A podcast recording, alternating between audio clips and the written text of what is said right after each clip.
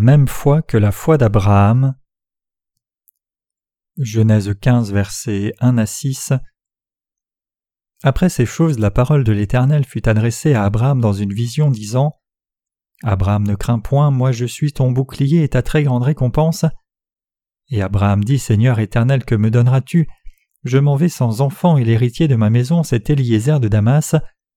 Et Abraham dit Voici, tu ne m'as pas donné de postérité, et voici celui qui est né dans ma maison est mon héritier. Et voici la parole de l'Éternel vint à lui disant Celui-ci ne sera pas ton héritier, mais celui qui sortira de tes entrailles, lui sera ton héritier. Et il le fit sortir dehors et dit Regarde vers les cieux et compte les étoiles si tu peux les compter. Et il dit Ainsi sera ta semence. Et il crut l'Éternel et il lui compta cela à justice. Abraham a-t-il cru la promesse de Dieu? Comme nous pouvons le voir dans la lecture des Écritures d'aujourd'hui, quand Abraham a regardé vers les étoiles du ciel, Dieu lui a dit Telle sera ta descendance. Dieu a promis cela à Abraham et Abraham a totalement cru dans cette parole de Dieu. Abraham a cru exactement ce que Dieu lui a dit, qu'il ferait que ses descendants soient aussi nombreux que les étoiles du ciel. Quand Dieu nous demande si nous croyons sa parole, nous devons aussi pouvoir répondre avec assurance Oui, je crois. Seuls ceux qui peuvent donner cette réponse peuvent vraiment croire dans la parole d'évangile de l'eau et l'esprit aussi. J'avais l'habitude de me lever tôt parfois et d'essayer de compter les étoiles du ciel. Si Dieu me dit de regarder les étoiles du ciel et me pose la même question qu'il a posée à Abraham me disant Crois-tu ma parole? Alors je lui répondrai en disant oui. Je lui dirai Oui Seigneur, je crois en toi. Bien que mes actes soient insuffisants, je crois en toi et ta parole. Je crois que toi qui es venu par l'évangile de l'eau et l'esprit, tu es mon sauveur. Seigneur, quand tu es venu sur cette terre, tu as porté tous mes péchés et malédictions et les as tous résolus. Comme je ne pouvais pas vivre selon ta parole, j'ai commis de nombreux péchés, et j'étais destiné à l'enfer à cause de ces péchés. Mais tu es venu sur la terre incarné dans la chair d'un homme pour moi, tu as pris tous mes péchés une fois pour toutes, et tu as porté la condamnation de mes péchés à ma place en étant crucifié à mort. Je crois cela, Seigneur. Et je crois qu'à ma place et à la place de tous les autres, tu as été baptisé, tu as versé ton sang à mort, tu es ressuscité des morts après trois jours, tu es monté au ciel pour t'asseoir à la droite du trône de Dieu le Père. Je peux dire avec assurance, je crois dans ta justice, je crois dans toute la justice que tu as accomplie pour moi, et je crois dans toutes tes paroles de promesse. Vous et moi avons reçu la rémission éternelle des péchés en croyant dans l'évangile de l'eau et l'esprit, la parole de Dieu de tout notre cœur. Ce n'est pas en observant la loi devant Dieu que nous avons reçu le salut. Notre salut a été obtenu par notre foi dans la parole de Dieu et sa justice révélée dans cette parole. Ce que l'on peut appeler la vraie foi devant Dieu, c'est la foi qui est basée sur la parole écrite de Dieu, non sur ses propres actes. L'apôtre Paul a écrit Car c'est en lui l'Évangile qui est révélé la justice de Dieu par la foi et pour la foi. Comme il est écrit, le juste vivra par la foi. Romains 1, verset 17. Comme le dit ce passage, c'est en croyant dans la parole d'évangile de l'eau et l'esprit que vous et moi avons reçu la rémission des péchés une fois pour toutes, non en marchant par la loi de Dieu. Donc si Dieu me demandait Crois-tu en ma justice? je lui répondrai comme suit Oui, Seigneur, je connais ta justice et j'y crois sans douter. Je crois que tu as expié tous les péchés de ma vie entière par l'évangile de l'eau et de l'esprit, que tu m'as rendu sans péché, et que tu es ainsi devenu mon sauveur. Je crois que même si j'étais pécheur par nature, tu as fait de moi un homme juste en expiant tous mes péchés par ta justice. Je crois que tu as fait de moi ton enfant. Je crois aussi que tu m'as donné le ciel et la vie éternelle. Vous tous qui êtes assis face à ce pupitre devez aussi être en mesure de confesser cela. Si vous voulez vraiment être approuvé par Dieu et naître de nouveau comme Abraham, vous devez tous croire la parole de justice de Dieu complètement. Comme vous le savez très bien, pendant le temps de l'Ancien Testament, Dieu a donné la parole de la loi aux pécheurs. Maintenant je vais vous expliquer quels effets la loi de Dieu a eu sur nous et quel genre de foi nous permet d'obtenir la justice de Dieu. La loi établie par Dieu. Les cinq premiers livres de l'Ancien Testament, Genèse, Exode, Lévitique, Nombre, Deutéronome, sont appelés le Pentateuque. Parmi les nombreuses personnes qui apparaissent dans le Pentateuque, Dieu a appelé Abraham en particulier et comme Abraham a cru la parole de Dieu, sa foi lui a été imputée à justice. Dieu a fait d'Abraham l'un de ses justes. Abraham a reçu la rémission des péchés en croyant dans la parole donnée par Dieu de tout son cœur. Grâce à cette foi correcte dans la parole de Dieu, il est devenu membre du peuple de Dieu et un homme juste. Après un long moment, quand le peuple d'Israël, c'est-à-dire les descendants d'Abraham, a été dirigé par Moïse hors de 430 ans d'esclavage en Égypte et a traversé la mer Rouge, Dieu a donné sa loi. En d'autres termes, Dieu a donné sa loi aux descendants d'Abraham assemblés dans le désert près du mont Sinaï. Cette loi a été établie par Dieu. Dieu l'a donnée aux humains et les descendants d'Adam pour leur propre cause. En donnant 613 statuts et commandements que les humains doivent garder devant lui, Dieu a établi la loi qui doit être observée entre lui et les êtres humains. Cependant le vrai but en établissant cette loi était d'enseigner le peuple d'Israël et nous à travers la loi de Dieu au sujet de l'insuffisance de nos cœurs et actes et du péché que nous avons. Dieu a établi pas moins de 613 statuts dans sa loi, mais ces statuts n'ont pas été donnés pour observer toute la loi de Dieu. Quelle est la raison réelle pour que Dieu nous donne sa loi? Elle a été donnée pour que chaque être humain réalise que personne ne peut se tenir devant Dieu par ses propres actes de la chair. Autrement dit, ces 613 statuts ont été établis par Dieu pour que les êtres humains se voient eux-mêmes et réalisent qu'ils sont inévitablement destinés à l'enfer. Un vœu erroné. Cependant, le peuple d'Israël de l'époque n'a pas réalisé l'intention de cette loi établie par Dieu avec les 613 statuts, et donc ils ont fait le vœu de garder et d'obéir à chaque commandement que Dieu avait donné. Regardons Exode chapitre 24 ici. Et Moïse vint et racontant au peuple toutes les paroles de l'Éternel et toutes les ordonnances, et tout le peuple répondit d'une seule voix et dit Toutes les paroles que l'Éternel a dites nous les ferons. Et Moïse écrivit toutes les paroles de l'Éternel, et il se leva de bon matin et bâtit un autel au pied de la montagne, et dressa douze stèles pour les douze tribus d'Israël, et il envoya des jeunes hommes des fils d'Israël qui offrirent des holocaustes et sacrifièrent des taureaux à l'Éternel en sacrifice de prospérité. Et Moïse prit la moitié du sang et le mit dans des bassins, et la moitié du sang il fit aspersion sur l'autel, et il prit le livre de l'Alliance et le lut aux oreilles du peuple, et ils dirent Tout ce que l'Éternel a dit, nous le ferons et nous écouterons. Et Moïse prit le sang et en fit aspersion sur le peuple et dit Voici le sang de l'alliance que l'Éternel a faite avec vous selon toutes ses paroles. Exode 24, versets 3 à 8. En Exode chapitre 20, Dieu a dit Tu n'auras point d'autre Dieu devant ma face, tu ne prendras point mon nom en vain, tu ne te feras point d'image taillée, à la ressemblance de ce qui est au ciel ou sur la terre ou dans l'eau sous la terre. Tu ne t'inclineras point devant elle ni ne les serviras. Souviens-toi du jour du sabbat pour le sanctifier. Honore ton père et ta mère. Tu ne tueras point, tu ne déroberas point, tu ne convoiteras point. À partir d'Exode 20, verset 1er, Dieu a établi les dix commandements comme cela. Les quatre premiers commandements précisent nos obligations envers Dieu, et les six commandements restants précisent nos obligations les uns envers les autres en tant qu'êtres humains.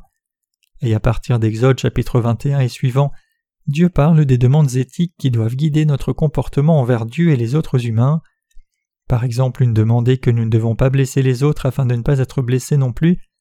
En d'autres termes, Dieu a parlé des obligations morales et éthiques que nous devons observer en tant qu'êtres humains. Ainsi Dieu a spécifié les dix commandements et d'autres statuts, et il y avait un total de 613 décrets. Il a ensuite dit à Moïse de lire tous ces commandements de Dieu au peuple d'Israël qui étaient inscrits sur un rouleau. Moïse mit ensuite la moitié du sang de sacrifice de paix dans des bassines et en aspergea le peuple d'Israël qui avait accepté la loi de Dieu et promis de l'observer. Avec cet acte, nous pouvons voir que Dieu disait aux Israélites Si vous manquez d'observer ces 613 statuts que j'ai maintenant établis avec vous, vous mourrez comme ces animaux. Cette loi est l'alliance que vous et moi avons établie avec du sang. Cependant, à ce moment-là, le peuple d'Israël ne réalisait pas encore qu'il était incapable d'observer la loi, donc ils ont promis à Dieu Oui, nous allons garder et obéir à tous les statuts de la loi. Ce n'était pas tant que les Israélites de l'époque aient pensé qu'ils puissent ou non garder la loi de Dieu, mais ils ont pensé qu'ils devaient l'observer de toute façon parce que c'était le commandement de Dieu. Cependant Dieu savait à l'avance que le peuple d'Israël ne serait pas capable d'observer sa loi, et donc il leur a donné le système sacrificiel du salut, de la rémission des péchés. Le salaire du péché c'est la mort, mais pour tous les pécheurs incapables d'observer la loi, Dieu leur a permis d'être purifiés des péchés en faisant des sacrifices selon le système sacrificiel juste exécuté par les sacrificateurs en accord avec la loi de la mort. Mes chers croyants, Vous et moi sommes simplement trop inappropriés pour observer tous ces 613 commandements de la loi établis par Dieu. En d'autres termes, vous et moi ne pouvons pas éviter d'être condamnés pour nos péchés. Une fois que la loi de Dieu est venue dans ce monde à travers Moïse, quiconque manque de vivre selon cette loi doit porter la condamnation du péché. Dieu est le Tout-Puissant, le législateur et celui qui règne. Quand nous désobéissons à la parole de règne, nous méritons la condamnation du péché. La justice de Dieu est stricte selon cette loi. Quand nous enfreignons la loi de Dieu, nous ne sommes pas pardonnés juste en demandant Seigneur veuille me pardonner, mais nous devons être condamnés selon cette juste loi de Dieu. C'est ainsi que cette loi juste de Dieu est stricte et claire. Donc puisque nous étions simplement incapables d'observer les statuts de Dieu, nous ne pouvions échapper à son jugement. Peu importe combien nous avons essayé d'observer la loi de Dieu, nous n'avons pas pu le faire nous-mêmes, et donc une autre loi, la loi juste du salut, était nécessaire. Puisque chaque être humain qui est un pécheur devant Dieu ne peut éviter de mourir et être maudit selon la loi de Dieu, il était absolument nécessaire qu'il y ait la loi du salut, qui permette à chacun d'être sauvé de tous les péchés. Même si les humains sont incapables d'observer les statuts de la loi de Dieu, le peuple d'Israël ne réalisait pas cela, et c'est pour cela qu'ils ont promis à Dieu qu'ils observeraient la loi. Dieu voulait-il alors établir la loi pour juger le peuple d'Israël? Non. La Bible dit que Dieu nous a donné la loi pour que nous réalisions nos péchés. C'est clairement expliqué en Romains 3 versets 19 à 21. Maintenant nous savons que tout ce que déclare la loi, elle le dit à ceux qui sont sous la loi, pour que toute bouche soit fermée et que le monde entier soit coupable devant Dieu. Ainsi par les œuvres de la loi aucune chair n'est justifiée à ses yeux, car par la loi vient la connaissance du péché, mais maintenant la justice de Dieu est révélée hors de la loi, avec le témoignage de la loi et des prophètes. Qu'est-ce que cela signifie quand la Bible dit ici Par les œuvres de la loi aucune chair n'est justifiée à ses yeux, car par la loi vient la connaissance du péché Cela signifie que Dieu nous a donné la loi pour exposer nos défauts la fonction de la loi est de nous permettre de réaliser notre péché et que quiconque est pécheur doit porter la punition du péché. Dans les communautés chrétiennes aujourd'hui, il y a beaucoup de dirigeants spirituels qui enseignent à leur assemblée que la loi de Dieu doit être observée. Réfléchissez-y un moment. Combien de chrétiens essaient de vivre selon la parole de la loi et sont pourtant déçus de voir leurs faiblesses et manquements quand ils finissent par enfreindre la loi? Bien sûr, c'est admirable que tous ces chrétiens essaient d'observer la loi de Dieu et ses commandements mais nous devons réaliser clairement que nous ne pourrons jamais respecter la loi de Dieu. C'est pour cela que Dieu a établi le système sacrificiel par lequel les Israélites étaient purifiés de leurs péchés en offrant des animaux sanctifiés dans le tabernacle. Au temps de l'Ancien Testament, quand on ouvrait la porte de la cour du tabernacle et entrait, la première chose que l'on voyait était l'autel des holocaustes. Savez-vous ce que signifiait l'autel des holocaustes spirituellement? Pour être purifiés de leurs péchés, les gens de l'Ancien Testament amenaient un agneau ou bouc sans défaut à l'autel des holocaustes et transmettaient leurs péchés à l'animal sacrifié en posant leurs mains sur la tête. Et quand le sang était versé du cou de cet animal sacrifié et donné au sacrificateur, le sacrificateur qui servait dans le tabernacle acceptait ce sang, en mettait sur les cornes de l'autel des holocaustes, et versait le reste du sang par terre devant l'autel des holocaustes. La chair de l'animal sacrifié était ensuite coupée en morceaux les morceaux étaient ensuite mis sur l'autel des holocaustes et du feu était allumé en dessous. Le feu dévorait alors toute la chair. Que révèlent toutes ces procédures? Elles révèlent que même si le pécheur aurait dû être jeté en enfer, cet animal sacrifié a porté ses péchés par l'imposition des mains et a été condamné pour lui. Ainsi Dieu a préparé deux choses à l'avance comme solution au problème de nos péchés. L'une était la loi de Dieu et l'autre était le système sacrificiel par lequel on effaçait ses péchés en les transférant sur l'animal sacrifié et l'offrant à Dieu en le brûlant. Autrement dit, cela signifie que Dieu a préparé l'animal à sacrifier et le souverain sacrificateur pour nous sauver du péché. Le sacrifice offert à l'autel des holocaustes était le Seigneur. Cet agneau sacrifié a pris tous nos péchés une fois pour toutes par l'imposition des mains, est mort à la croix, ressuscité des morts, et est ainsi devenu notre Sauveur éternel. Cependant nous continuons toujours de commettre le péché en vivant dans ce monde. Pour cette raison, le Seigneur nous a donné la foi dans l'évangile de l'eau et l'esprit pour que nous puissions être lavés même de toutes nos transgressions futures. Près de l'autel des holocaustes se trouvait une cuve. Cette cuve faite de bronze avait la forme d'une grande bassine et était remplie d'eau. Après avoir coupé l'animal sacrifié en morceaux pour l'offrir sur l'autel des holocaustes, si le sacrificateur devait entrer dans le sanctuaire où se trouvait l'arche du témoignage de Dieu, il devait laver mains et pieds avec l'eau de la cuve de bronze sans faute avant d'entrer. C'est alors seulement qu'ils pouvaient éviter la mort. Les sacrificateurs étaient responsables du service des sacrifices qui effaçaient les péchés des gens, et quand les sacrificateurs cherchaient à entrer dans la présence de Dieu, ils enlevaient leur souillure avec l'eau préparée dans la cuve de bronze, et de cette façon ils pouvaient éviter d'être tués à cause de leurs péchés. Cette cuve de bronze a été donnée comme le lieu où les sacrificateurs de l'Ancien Testament effaçaient leurs péchés. La cuve était faite de bronze. Quand nous regardons dans la Bible, nous voyons que la cuve était faite de miroirs utilisés par les femmes d'Israël. Il est écrit que la cuve a été faite par les miroirs que les femmes de l'époque utilisaient pour voir leurs reflets. Il y a une raison particulière pour que Dieu utilise des miroirs de bronze pour faire la cuve du tabernacle. C'est pour faire savoir que la loi de Dieu est comme un miroir qui montre le reflet des gens. La loi de Dieu est un miroir que Dieu nous a donné. Nous nous voyons dans un miroir. C'est avec un miroir que nous voyons comment est notre visage, notre tête et notre corps. Sans miroir, nous ne savons pas qu'il y a quelque chose de sale sur notre visage, et c'est pour cela que nous utilisons un miroir. Ainsi Dieu nous a permis de réaliser à travers sa parole combien notre cœur humain et nos actes sont pécheurs, et combien nous avons de péchés pour que nous recevions la rémission de nos péchés en croyant dans l'évangile de l'eau et l'esprit accompli par le Seigneur. C'est la fonction de la loi. La Bible dit par la loi vient la connaissance du péché. La fonction de la loi est de nous montrer nos péchés et c'est pour cela qu'elle existe. En d'autres termes, Dieu nous a donné cette loi pour nous montrer comment sont les pécheurs qui n'ont pas encore reçu la rémission des péchés. Quel est alors le péché de la race humaine? Tout acte et pensée qui n'est pas en accord avec la volonté de Dieu est un péché. Autrement dit, tout manquement à la vie selon la parole de Dieu est un péché. L'incapacité à vivre selon les 613 commandements établis par Dieu, l'incapacité à vivre selon la volonté de Dieu, ce n'est autre que le péché de l'humanité. Ce n'est pas seulement quand vous volez quelque chose que vous commettez le péché, mais vous êtes pécheur parce que vous êtes incapable d'observer la loi établie par Dieu, et vous êtes né avec le péché. C'est le vrai péché devant Dieu. La loi de Dieu expose la nature pécheresse cachée en chaque pécheur. La loi pointe le péché de ne pas vivre selon la volonté de Dieu. Par exemple, le commandement nous interdisant le meurtre révèle le fait que nous sommes en effet meurtriers.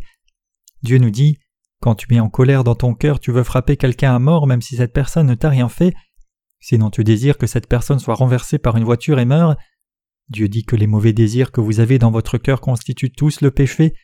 Cela signifie qu'aux yeux de Dieu, les désirs méchants dans votre cœur et le péché qui est commis dans vos actes sont exactement pareils. Puisque nous ne sommes pas divins mais humains, nous parlons seulement des péchés exposés extérieurement, mais qu'en est-il du Dieu Tout-Puissant? Si nous voulons la preuve de nos péchés, Dieu donne la preuve irréfutable dans l'Ancien Testament. Demandez à Dieu Pourquoi suis-je pécheur? Dieu vous dira alors Puisque tu es descendant d'Adam, tu es né avec du péché. Par la transgression d'un homme, plusieurs sont devenus pécheurs et c'est ta semence. Puisque tu es descendant d'Adam, tu es automatiquement pécheur aussi. Ainsi la parole de Dieu contient la preuve qui montre clairement que nous sommes tous pécheurs. Dieu sait tout de nous car il est omniscient et omnipotent. Il connaît tout de notre nature fondamentale. Il sait ce qui est dans nos cœurs, comment nous agissons dans nos vies, et même quel genre de péché nous commettrons dans le futur. Donc Dieu nous dit À cause des péchés qui sont dans vos cœurs, vous porterez tous la condamnation de vos péchés, vous mourrez à cause de vos péchés, vous ferez face au jugement par le feu. Tout comme la chair de l'animal sacrifié et brûlé sur l'autel des holocaustes, vous serez jetés dans le lac de feu éternel et de soufre pour souffrir éternellement pour vos péchés. La raison pour laquelle Dieu nous a donné le miroir de la loi et de nous permettre de réaliser nos péchés et de chercher Jésus-Christ notre Seigneur. Personne ne peut pratiquer la loi de Dieu exactement telle qu'elle est, ni vous, ni moi, ni personne d'autre. Il n'y a personne dans ce monde qui puisse garder la loi de Dieu parfaitement. Au contraire, par cette loi Dieu veut que nos cœurs soient convaincus et que nous admettions Oui Seigneur, tu as raison, nous sommes effectivement pécheurs. Dieu nous dit de réaliser que nous sommes pécheurs de nature, puis d'être sauvés de tous nos péchés parfaitement en croyant en Dieu c'est-à-dire en croyant que Dieu a porté tous nos péchés et les a tous expiés. La foi juste. Quand Dieu nous demande Connais-tu ma justice Quelle est ta compréhension nous devons répondre comme suit Seigneur, à tes yeux, j'étais un pécheur destiné à l'enfer, j'étais quelqu'un qui méritait d'être condamné à tes yeux, mais le Dieu d'amour est venu sur la terre sous le nom de Jésus-Christ incarné dans la chair d'un homme. Et à l'âge de trente ans, ce Jésus a été baptisé par Jean-Baptiste au Jourdain à ma place, et de cette façon la plus appropriée, il a porté tous mes péchés et les péchés de l'humanité une fois pour toutes, et en versant son sang et mourant à la croix pour mes péchés, Jésus a été condamné à ma place et il m'a ainsi sauvé de toute la condamnation du péché, de tous mes défauts et du péché de ne pas avoir observé les 613 statuts de la loi. De plus, comme tu as envoyé Jésus-Christ ton Fils unique sur cette terre, il a porté tous mes péchés une fois pour toutes par le baptême qu'il a reçu de Jean-Baptiste. Je crois que le Seigneur m'a sauvé du péché de cette façon, je crois que tu m'as sauvé. Donc quand Dieu vous demande Crois-tu dans ma justice? Nous devons être en mesure de répondre comme ceci oui Seigneur, je crois dans ta justice, je crois dans l'évangile de l'eau et de l'esprit, je crois que tu es le vrai Dieu, et je crois que tu es devenu mon Seigneur et Sauveur. Afin de sauver un être insuffisant comme moi de tout péché, Jésus le Fils de Dieu est venu sur la terre une fois, a pris tous mes péchés en étant baptisé par Jean-Baptiste, et a été condamné à ma place. Je crois que le Seigneur est ressuscité des morts après trois jours et s'est assis à la droite du trône de Dieu le Père. Je crois que le Seigneur a fait toutes ces choses sur cette terre pour une seule raison, me sauver. Mes actes seront insuffisants jusqu'au jour de ma mort, mais j'ai été sauvé par la justice de Dieu et non par mes actes ni par la loi. Mes chers croyants, connaissez-vous la justice de Dieu? Croyez-vous que Jésus-Christ lui-même est votre Sauveur? Croyez-vous qu'il a expié tous vos péchés une fois pour toutes par l'évangile de l'eau et de l'esprit? Croyez-vous que Jésus-Christ a porté tous vos péchés en étant baptisé par Jean-Baptiste au Jourdain? A payé tout le salaire de vos péchés en versant son sang à mort à la croix, et ressuscité des morts, et s'est assis à la droite du trône de Dieu le Père? Croyez-vous que la naissance de Jésus sur la terre, son baptême, sa mort à la croix, sa résurrection et son ascension ont été faits pour vous et moi? Dieu nous demande toujours Connaissez-vous ma justice? Bien sûr, les actes de notre chair sont insuffisants, cependant nous avons foi dans la justice de Dieu, nous croyons dans la justice de Dieu, en croyant dans la justice de Dieu, nous sommes devenus des gens justes, sans péché et sans défaut. Par notre foi dans la justice de Dieu, nous sommes tous devenus son peuple, donc nous pouvons dire avec assurance à Dieu Je n'ai pas de péché. C'est parce que Jésus, plein d'amour, a porté tous nos péchés par le baptême qu'il a reçu au Jourdain, et il a versé son sang à la croix. En croyant dans l'eau et le sang de Jésus, nous sommes devenus justes.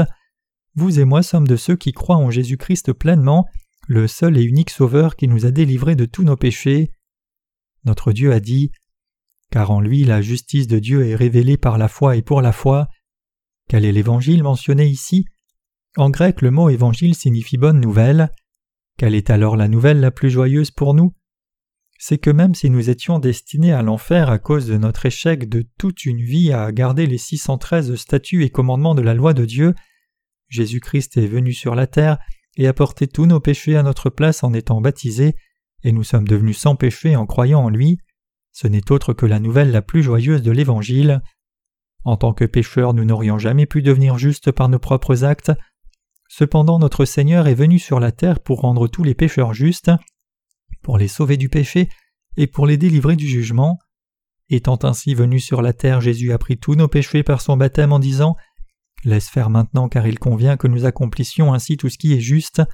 Matthieu 3 verset 15 et il nous a ainsi donné la possibilité d'être sauvés parfaitement. L'imposition des mains et le baptême de Jésus sont deux façons bibliques par lesquelles le péché est transféré. Au temps de l'Ancien Testament, les péchés de quelqu'un étaient transférés sur un agneau quand on posait les mains sur sa tête. De même au temps du Nouveau Testament, tous nos péchés ont été transférés sur Jésus quand il a été baptisé au Jourdain. Pour nous sauver, nous ces créatures, le Dieu Tout-Puissant lui-même, le Roi éternel, a abandonné son trône de gloire, a pris l'image de l'homme et né sur la terre en tant que bébé Jésus par le corps d'une vierge nommée Marie, et en étant baptisé par Jean-Baptiste, il a pris tous les péchés de chaque pécheur de ce monde une fois pour toutes. De plus, en versant son sang à la croix, il nous a sauvés de la condamnation de tous ses péchés. Mes chers croyants, Jésus a été baptisé de cette façon. À travers son baptême, le Seigneur a porté tous les péchés de ce monde, chacun des péchés de l'humanité. C'est le vrai évangile et c'est la justice de Dieu. Cette œuvre qui rend tout le monde sans péché de la façon la plus correcte est la justice de Dieu et le vrai évangile. La Bible dit Car Dieu a tant aimé le monde qu'il a donné son Fils unique. Tout comme le dit ce passage, Jésus est venu sur la terre et a pris tous nos péchés par son baptême. Jésus-Christ a pris tous les péchés de ce monde sur son propre corps. Non seulement vos péchés et les miens, mais tous les péchés du monde ont été transférés sur Jésus par son baptême. Ceux qui croient au vrai évangile de l'eau et de l'esprit ont été sauvés éternellement. Lisons Hébreu chapitre 10 avant de finir le sermon d'aujourd'hui. Il est écrit en Hébreu 10 versets 1 à 2 car la loi ayant une ombre des bonnes choses à venir et non l'image réelle des choses, ne peut pas par les mêmes sacrifices qui sont offerts continuellement année après année rendre parfait ce qui s'approche, car sinon ne cesserait-il pas d'être offert, car les adorateurs une fois purifiés n'auraient plus de conscience du péché? Au temps de l'Ancien Testament, les Israélites transféraient leur péché sur un animal sacrifié chaque jour, coupaient sa gorge et prenaient son sang, posaient la chair sur l'autel des holocaustes et la brûlaient, et de cette façon l'animal sacrifié devait porter la condamnation du péché à leur place. Signifie tout cela? Ce sacrifice était le signe de la promesse que Jésus allait venir sur la terre, porterait tous nos péchés par son baptême, verserait son sang et serait condamné à la croix à notre place, et nous rendrait ainsi sans péché. En d'autres termes, le rituel d'imposition des mains de l'Ancien Testament était une ombre du baptême de Jésus-Christ qui allait être réalisé. Jésus était la vraie substance et cette parole de l'Ancien Testament en était l'ombre. S'il y a une ombre, il doit y avoir un objet réel qui projette cette ombre, et quand le temps du Nouveau Testament est venu, Jésus-Christ, la vraie substance, est venu personnellement sur la terre et a accompli l'œuvre d'expiation de tous les péchés de l'humanité. La Bible dit en Hébreux 10, versets 9 à 10, puis il dit Voici je viens pour faire ta volonté, ô Dieu. Il enlève la première pour établir la seconde. Par cette volonté, nous avons été sanctifiés par l'offrande du corps de Jésus-Christ une fois pour toutes. Quand il est dit ici Je viens pour faire ta volonté, ô Dieu, qui est venu faire la volonté de Dieu Qui est je dans ce passage Ce n'est autre que Jésus qui est venu faire la volonté de Dieu. Aucun être humain ne peut faire la volonté de Dieu. Le seul moyen pour nous de faire la volonté de Dieu, c'est de croire de tout cœur que Jésus-Christ a expié tous nos péchés quand il est venu sur la terre. Comment Jésus a-t-il accompli la volonté du Père quand il est venu sur la terre? Il a rendu chacun sans péché en portant tous les péchés de la race humaine entière par son baptême, et il a été condamné sévèrement à la place de la race humaine entière. C'est ainsi que Jésus a accompli la volonté de Dieu. Dieu a dit il enlève la première pour établir la seconde. Mes chers croyants, vous devez vous rappeler clairement que vous ne pouvez jamais recevoir le salut à travers la loi. Vos péchés ne sont pas expiés par la loi, c'est pour cela que Dieu a remplacé la loi par la loi de l'amour et du salut. La Bible continue en disant Par cette volonté nous avons été sanctifiés par l'offrande du corps de Jésus-Christ une fois pour toutes. Hébreux 10, verset 10. Regardez ce passage. Dit-il que nous allons être sanctifiés dans le futur? Non, il dit que nous avons été sanctifiés, ce qui signifie que notre sanctification a déjà été accomplie. Jésus nous dit de croire en lui, c'est fait. J'ai terminé l'expiation de tous tes péchés. Tout ce que tu dois faire, c'est croire. Crois-tu en moi? Comme tu crois en Dieu, crois aussi en moi. Donc c'est seulement une question de temps que nous croyons effectivement en Jésus et son œuvre de salut. Jésus est le Sauveur, il est Dieu lui-même, il est le Créateur qui a fait l'univers et toutes choses. Il est écrit en Hébreux 10, versets 11 à 14. Et tout sacrificateur fait le service chaque jour en offrant à répétition les mêmes sacrifices qui ne peuvent pas ôter le péché, mais lui, après avoir offert un sacrifice pour le péché éternellement, s'est assis à la droite de Dieu, attendant le moment où ses ennemis deviendront son marchepied. C'est par une seule offrande qu'il a rendu parfait pour toujours ceux qui sont sanctifiés. Mes chers croyants, Jésus a expié tous vos péchés pour toujours et entièrement comme le dit ce passage, ou ne l'a-t-il pas fait? Il les a effectivement tous expiés. Si vous faites une faute demain, deviendrez-vous de nouveaux pécheurs Non, vous ne deviendrez plus pécheurs. Tout comme le dit l'expression une fois marin, toujours marin, ceux qui sont devenus justes en recevant la rémission des péchés de Jésus sont justes pour toujours. Ceux qui connaissent Dieu correctement et croient en lui correctement ne se confient pas en eux-mêmes, ni ne regardent leurs propres faiblesses. Ils regardent seulement à Dieu et méditent sur ce qu'il a fait pour eux, et ils croient en Dieu seul. En tant que ceux qui ont reçu la rémission des péchés et le salut par Jésus-Christ, nous sommes des justes, nous sommes les justes qui sont parfaits pour toujours. La Bible dit en Hébreux 10, versets 15 à 16 Mais le Saint-Esprit témoigne aussi pour nous, car après avoir d'abord dit Voici l'alliance que je ferai avec eux en ces jours-là, dit l'Éternel, je mettrai mes lois dans leur cœur et je les écrirai dans leurs pensées. L'alliance que Jésus fera avec nous après avoir expié tous nos péchés est celle-ci. Je mettrai mes lois dans leur cœur et les écrirai dans leurs pensées. Mes chers croyants, Dieu nous a-t-il sauvés ou pas? Il nous a tous sauvés. Y a-t-il un péché qui reste dans votre cœur alors? Non, il n'y a pas de péché. Sommes-nous alors des pécheurs ou des justes? Nous sommes justes. C'est ce qui est inscrit dans nos pensées. Dieu l'a inscrit dans le cœur de tous ceux qui croient en lui. Lisons le verset 17 encore une fois. Je ne me souviendrai plus de leurs péchés ni de leurs iniquités. Le verset 18 continue en disant Or là où il y a rémission, il n'y a plus d'offrande pour les péchés.